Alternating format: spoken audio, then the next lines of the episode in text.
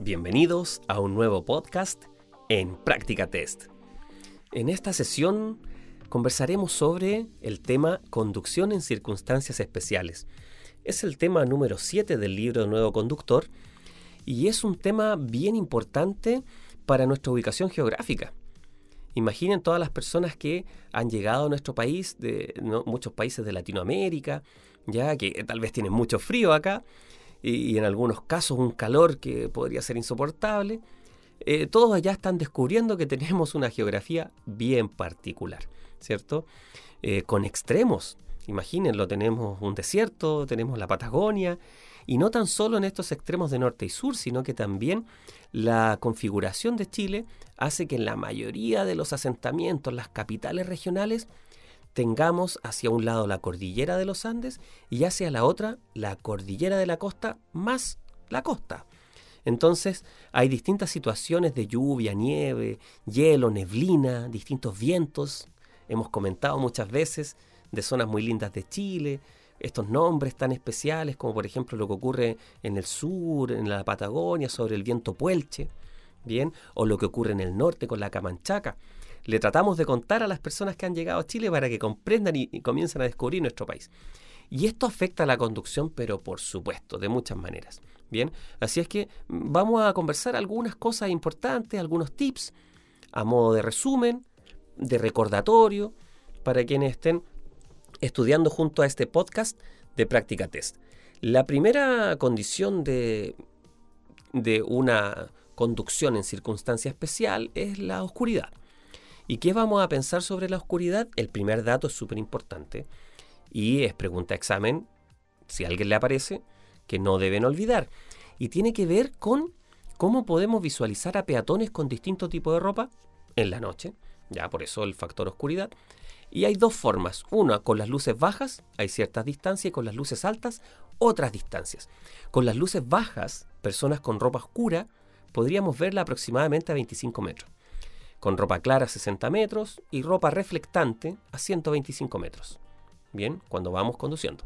Con luces altas, esas distancias son mayores, por supuesto. Ropa oscura 150 metros, ropa clara 300 metros y ropa reflectante 450 metros. O sea, en todos los casos la ropa reflectante nos pone en una situación de mayor seguridad. Aquí lo estamos pensando como conductor, pero si tengo alguna dificultad o algún desperfecto en mi vehículo, por normativa debería utilizar el famoso chaleco reflectante y que ayudaría a otros conductores a que me pudiera ver en las vías. Así que no lo olviden, súper importante. Luces bajas, 25, 60, 20, 125. Luces altas, 150, 300 y 450 metros. Siempre en el orden de ropa oscura, ropa clara y ropa reflectante. Bien, es muy importante no olvidar eso. Otro tip muy importante, ya otro, otro de nuestros tips que, no, no pueden olvidar, es cuándo se deben encender las luces del vehículo. Una gran pregunta que les puede aparecer en el examen. Y la frase aquí es súper, súper clara en el libro Nuevo Conductor, que es desde 30 minutos después de la puesta de sol y hasta 30 minutos antes de su salida. ¿Cómo uno puede entender esto? Lo, lo, memoriza para responder primero, pero ¿cómo lo entiendo en la práctica? Relacionar la teoría con la práctica o el contenido, la información con la realidad ayuda a recordar muy bien. ¿Cómo podemos hacer eso? 30 minutos después de la puesta de sol. Imaginemos que el sol se escondió a las 18 horas, en invierno, ¿ya? 18 horas. Entonces puede pasar hasta las 18.30 y yo ya debería prender las luces y en la mañana hasta 30 minutos antes de su salida. Supongamos que el sol va a salir a las 6 de la mañana. Hasta las 5 y media podría, debería tener prendidas las luces, ¿cierto? Ya, esto ocurre porque justo con nuestra geografía, el sol se esconde normalmente, dependiendo de nuestra ubicación, ¿ya?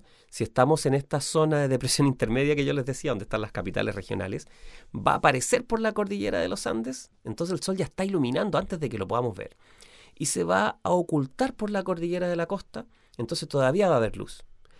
Otra forma en la cual el sol se oculta en el atardecer es en el mar para todas las zonas costeras y en el sur de nuestro país ambas cordilleras se empiezan a hundir, ¿cierto? Y la geografía ya es mucho más diversa y abrupta. Entonces va a depender de la ubicación, la dirección de la vía, por dónde sale o aparece el sol, pero lo importante es esta luminosidad. Bien, 30 minutos después de la puesta de sol y hasta 30 minutos antes de su salida. No lo olviden para la respuesta respecto a de cuándo encender las luces, ¿cierto? Las luces del vehículo ahora, siempre es importante saber, bueno, no cambiarlas, por supuesto, que las luces delanteras deben ser solo blancas o amarillas. Eso no hay que olvidarlo. ¿ya? Es una regla súper, súper importante. También tenemos las luces de otros vehículos. Entonces, las luces de otros vehículos los vamos a resumir en cómo deberían ser en vehículos eh, con carga primero y locomoción colectiva. Deberían llevar luces amarillas frontal en ambos extremos de esta carga, como con la forma, para que uno como conductor imagine la dimensión de ese vehículo y la altura máxima, ¿cierto? Y también deben llevar unas luces rojas en sus extremos de la parte trasera. Imaginen un camión o un bus, es como en las esquinas. Bien, de esa manera uno, cuando vea solo luces en las vías en la noche, va a poder imaginar las dimensiones de ese vehículo. Las motocicletas también deben llevar un foco de luces altas y bajas del adelante, Bien. Y en la parte trasera una luz roja fija, más la luz del freno y las dos destellantes de viraje. Los triciclos y bicicletas, aunque ustedes no lo crean, deben llevar un foco que proyecta una luz frontal y en la parte trasera una luz roja fija. Siempre adelante la luz es más clara, amarilla o blanca, y en la parte trasera roja o incluso algunas naranjas. Eh, los vehículos de tracción animal también, o los carretones de mano, deben llevar un farol en la parte delantera de cada uno de los costados de su sobrecarga y de su estructura, que proyecta una luz blanca hacia adelante y una luz roja hacia atrás. Bien, es súper, súper importante. Ahora vamos a pensar en qué ocurre al conducir con carga, que también sería una circunstancia especial. Manejar con carga obviamente va a dificultar la maniobrabilidad de nuestro vehículo o la va a cambiar. ¿Cierto? Entonces la carga siempre debe estar bien organizada en nuestro vehículo. Tengamos un City Car, una suburban, lo que ustedes tengan, y la finalidad para la que lo ocupen, la carga debe estar organizada, bien distribuida en cuanto a peso, y también debería estar bien fija o sujeta, para que en caso de algún accidente o alguna frenada intempestiva, no salte para todos lados la carga que uno lleve y pueda provocar problemas. Bien, así que es súper importante fijar la carga. Lo mismo ocurre con los remolques. Eh, ustedes saben que con la licencia de clase B, está permitido que conduzca un automóvil con remolque, pero un remolque liviano. Que su peso, ¿ya? Junto con el vehículo no supere los 3.500 kilos. Así es que se pueden utilizar. Y también es importante saber que cuando hay un remolque que tenga una capacidad de más de 750 kilogramos, tiene que tener frenos de inercia. ¿Recuerdan cuando hablamos de la fuerza de inercia en física? Entonces, los frenos de inercia, de una forma simple, podemos decir que cuando frena el vehículo delantero, el que está tirando este carro, este vehículo, por su conexión, en el fondo recibe esa información y los frenos se activan y también frena. O sea, es muy, muy bueno ese sistema y si se desconecta del vehículo, se va a frenar también. ¿De acuerdo? Así que es súper, súper importante el tema de la conducción con remolque. Si alguien en la práctica, aparte de prepararse para el examen, va a manejar con alguno de estos carros de arrastre de remolque, como por ejemplo, voy a dar un ejemplo para quien quiera investigar por ahí, los nuevos teardrop. ¿Conocen los teardrop? Tear de, de, lágrima. De ahí viene el origen del nombre. Son unos pequeños carritos que son como una especie de, carpa móvil o, o, una mini motorhome, que son eh, carros de arrastre, o sea, los tiran con un vehículo. Si alguien va a conducir alguna vez eso, infórmese muy bien. Porque recuerden, no solo es para el examen, es para que no tengan ningún accidente. Ahora vamos a pensar en la conducción en las autopistas. En las autopistas ocurren varias cosas y algunas cosas importantes son que para ingresar existe una pista especial que se llama pista de aceleración, así como para salir de la autopista hay una pista de desaceleración. Y muchas veces ocurre que al salir de la autopista nos quedamos con la idea, tenemos una sensación de que vamos más lento. Como íbamos rápido en la autopista, cuando estamos saliendo hacia una caletera, hacia una calle del costado, una autopista, vamos a pensar normalmente, además como tenemos preferencia, que vamos más lento. Y eso es complejo. ¿Ya? Tenemos que tener una percepción real de la velocidad y cómo lo podemos hacer mirando el velocímetro. Obviamente, el libro El nuevo conductor dice que uno puede ir a 80 kilómetros por hora y podemos creer que vamos a 50. Entonces es muy importante siempre ver la información que entrega el vehículo. ¿De acuerdo?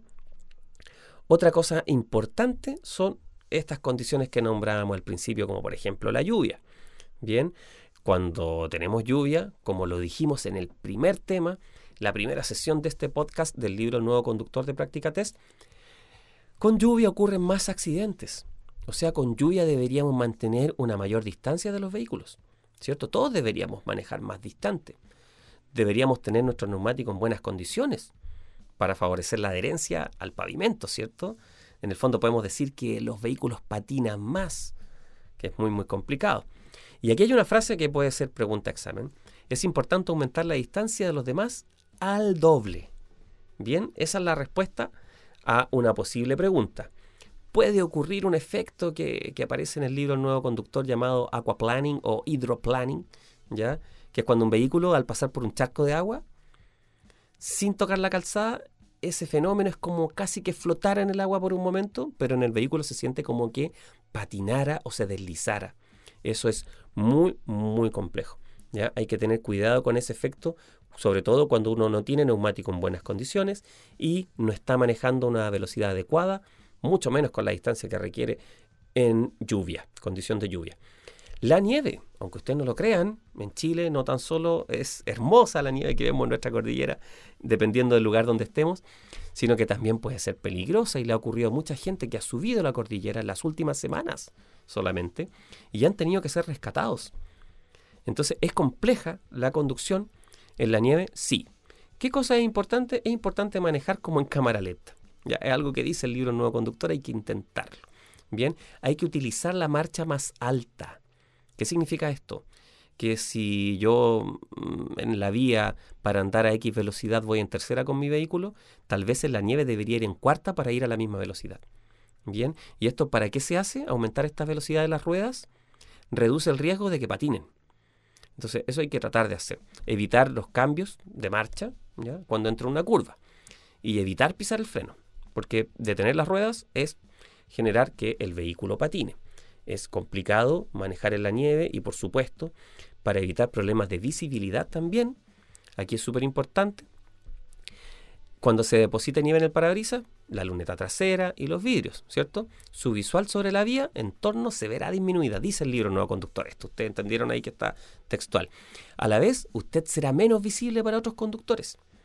Entonces debe accionar los limpiaparabrisas como cuando vamos en la nieve, o sea, cuando vamos en la lluvia. Lo mismo hay que hacer en la nieve, si es que el vehículo los tiene. Y si tiene una luneta trasera, también hay que utilizarla, ¿cierto? Entonces, accione estos parabrisas, cuando utilice eh, el parabrisas eh, va a evitar que la nieve se derrita, ¿cierto? Sin embargo, la temperatura bajo cero es agua lanzada sobre el parabrisas. O sea, que puede helarse formando una capa de hielo. Eso es súper complicado. ¿ya? Así que por eso es la idea tener limpia parabrisas, que este líquido, así como el líquido anticongelante, un líquido especial. No echar agua de la llave en el limpia parabrisas, porque no le serviría para estos casos. Ahora, pensando ya en el hielo, pasar de nieve a hielo, más complicada aún es la situación. ¿El hielo reduce o simplemente elimina la adherencia que tienen los neumáticos a la superficie de la carretera? ¿Cierto? Y eso es un grave peligro de poder deslizarse. Literalmente acá es como patinar en hielo. El vehículo se podría deslizar. ¿Cierto? Entonces en estos días fríos y húmedos también sucede en zonas donde hay hielo que una parte de la calzada tiene hielo, que es donde nunca llega el sol. Eso ocurre en muchas cuestas en Chile y hay que tener mucho ojo ante él. Si alguien va a conducir en la cordillera, en nieve, en zonas muy frías donde podría haber hielo, debe llevar un vehículo adaptado o un vehículo que sea capaz de conducir en esas circunstancias y, si es necesario, portar cadenas.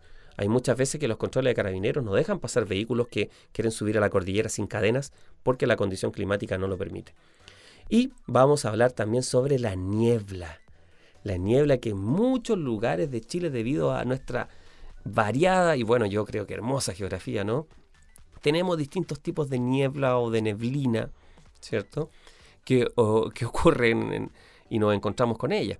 Entonces, cuando esté muy espesa, prácticamente elimina la, la visibilidad, lo sabemos. Entonces, cuando hay niebla, uno debe manejar con calma, ¿cierto? Y mm, eh, utilizar ciertas cosas súper importantes. Uno, mantener las luces bajas, encendidas. No conviene utilizar la luz alta, ¿ya? Porque al proyectarse paralela sobre la calzada, disminuyen em, eh, las diminutas gotas de agua, que son la misma neblina, ¿cierto? Y las partículas en suspensión no dejan penetrar y reflejan la luz como un espejo. Bien, así que recuerden, mantener las luces bajas, no conviene utilizar las altas. Si su vehículo tiene estos famosos focos neblineros, utilícelos. Las luces de niebla trasera son de gran importancia también. ¿ya? Y aumente su distancia de seguridad con los demás vehículos, como ocurría con la lluvia. También reduzca su velocidad y ojalá no adelante otros vehículos si no existe el espacio para hacerlo. Y obviamente ponga atención a las demarcaciones porque la visibilidad puede ser muy, muy baja. Finalmente, vamos a nombrar el viento, que en algunos lugares de Chile es muy, muy potente, especialmente en la Patagonia. Y también ocurre en algunos lugares eh, desérticos, donde el viento es muy, muy potente. Entonces este viento fuerte, sobre todo cuando están los caminos de montaña, por ejemplo, y sopla por un lado, es un riesgo para la conducción, lo tenemos clarísimo.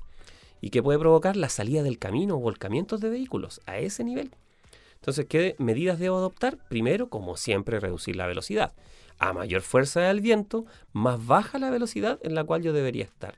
Y más baja debe ser la marcha. Así el peso del vehículo ayuda a que se afirme mejor.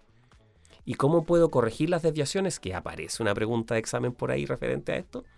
Sujetando el volante con firmeza y girándolo contra el viento. Espero que todos estos datos y esta conversación, esta forma de, contarles y acompañarlo en el libro Nuevo Conductor les haya ayudado. A quienes vayan ahora, eh, tal vez camino a su trabajo, estén descansando en casa, lo que cada uno esté haciendo, pero es una forma de prepararse, tal vez hasta descansando un poco la vista de las pantallas o del mismo libro El Nuevo Conductor. Nuevamente, un abrazo a todos.